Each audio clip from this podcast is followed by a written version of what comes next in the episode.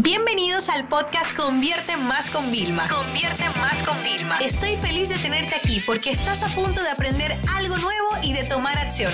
Así que prepárate para tu dosis diaria de estrategias, tácticas y herramientas para escalar tu negocio con fans, publicidad y contenidos. Solemos siempre dejar todo para último.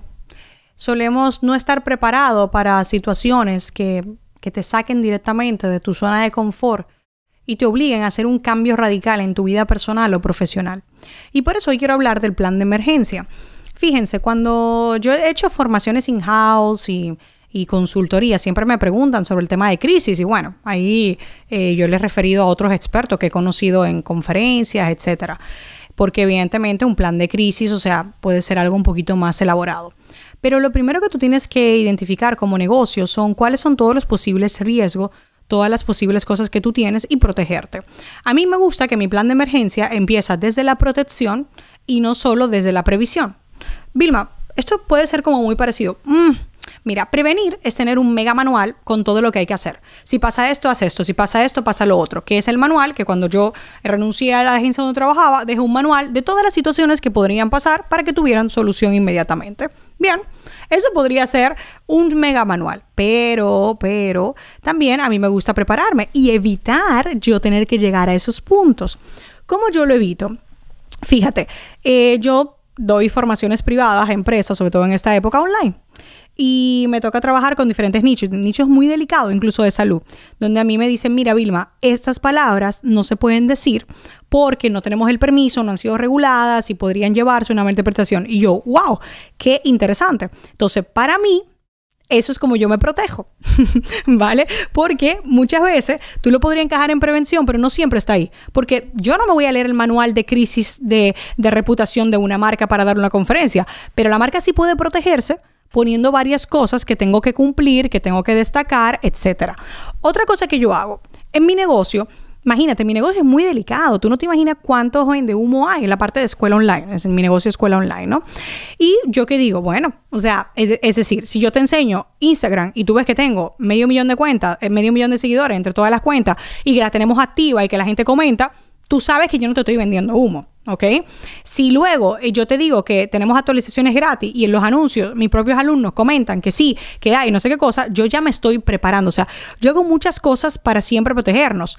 Por eso yo nunca, aunque sea súper jugoso, por ejemplo, el tema de WhatsApp, nosotros no llevamos ni un año trabajando con WhatsApp. Con lo cual, tú no me verás a mí sacando el mega curso de WhatsApp para negocios, porque es que todavía no somos expertos. Lo utilizamos, es una herramienta muy poderosa, pero no somos expertos, ¿no? Entonces, esos son temas de protegerte. Entonces, en general, yo me protejo. ¿Cómo también me protejo? O protejo a mis clientes. No puedes contratar a este influyente porque es polémico y como tu marca es muy sensible, se puede crear y se puede liar una.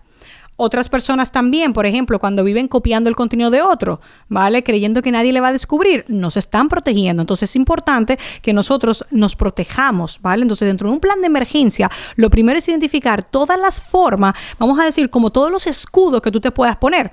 Tú no vas a ir a una guerra sin llevar las herramientas adecuadas y tú siempre vas a llevar un escudo. Entonces el primer plan de emergencia es llevar tu escudo. ¿Qué es lo que puedes hacer para construir un gran escudo? Un gran escudo que a la mínima puedes rebotar. Y luego Luego ya de eso, entonces disponemos de cuál va a ser el comité de crisis. Uno, ¿Quiénes van a tomar las decisiones contigo en caso de que pase algo? Por ejemplo, en mi caso, yo lo tengo claro. Sería José, sería mi director de operaciones y sería mi mamá, que también está trabajando con nosotros a nivel de dirección eh, del negocio, ¿vale? Con él, nosotros cuatro vamos a tomar esas decisiones. Lo tengo clarísimo.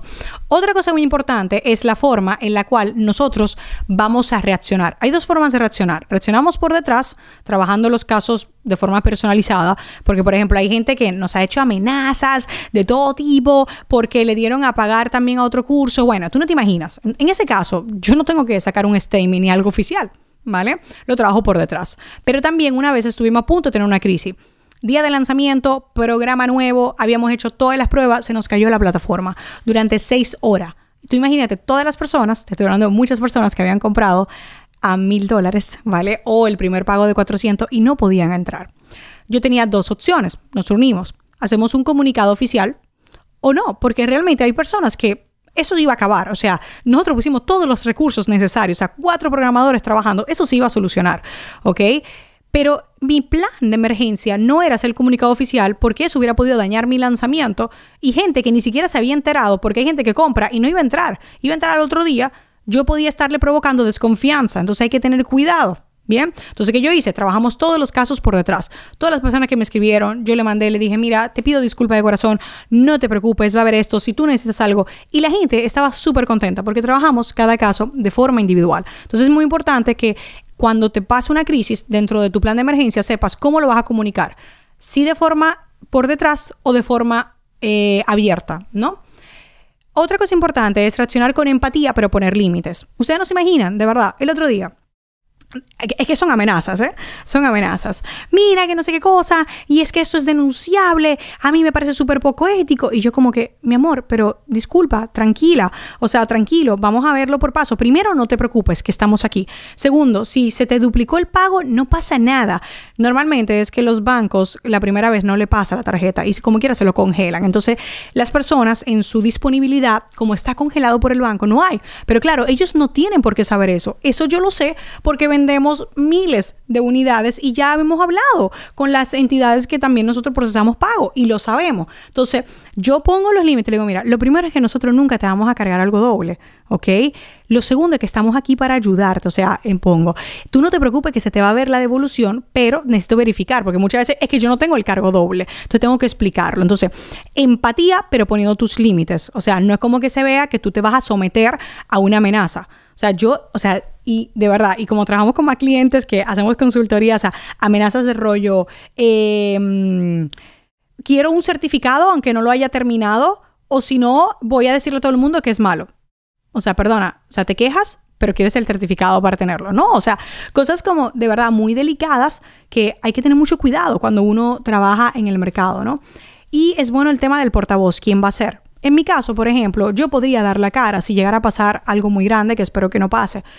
Pero también yo tengo personas en mi equipo que pudieran dar la cara, ¿ok? Donde yo no tengo que tomar esa responsabilidad. Conociendo mis valores, si llegara a pasar algo así, yo creo que tomaría el tiempo, lo, lo, sopesaría, miraría siempre el tema legal. En un plan de crisis, o sea, tú tienes siempre que cuidarte en la parte legal. O sea, siempre. Por eso yo tengo disclaimers por todos los lados, ponemos muchas cosas, ¿vale? Y cuando pase toda, si te llega a pasar una crisis, que puede ser una crisis pequeña, ¿eh?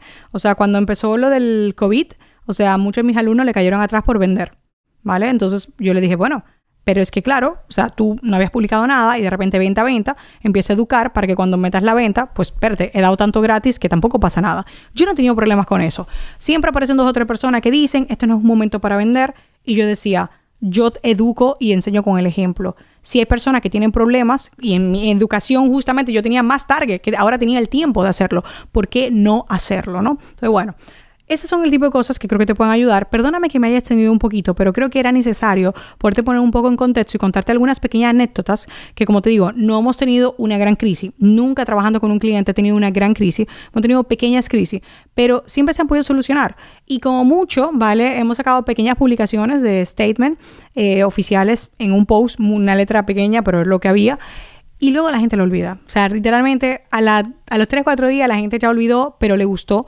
que se saliera y se pusiera. Siempre que tú te manejes desde la transparencia y recuérdate, protegerte. O sea, tú tienes que intentar evitar a toda costa ese tipo de cosas. O sea, tú me quieres atacar a mí, ¿cómo me vas a atacar? O sea, hay personas que me atacaban cuando yo empecé a vender online. Que no, que qué experiencia va a tener porque era joven.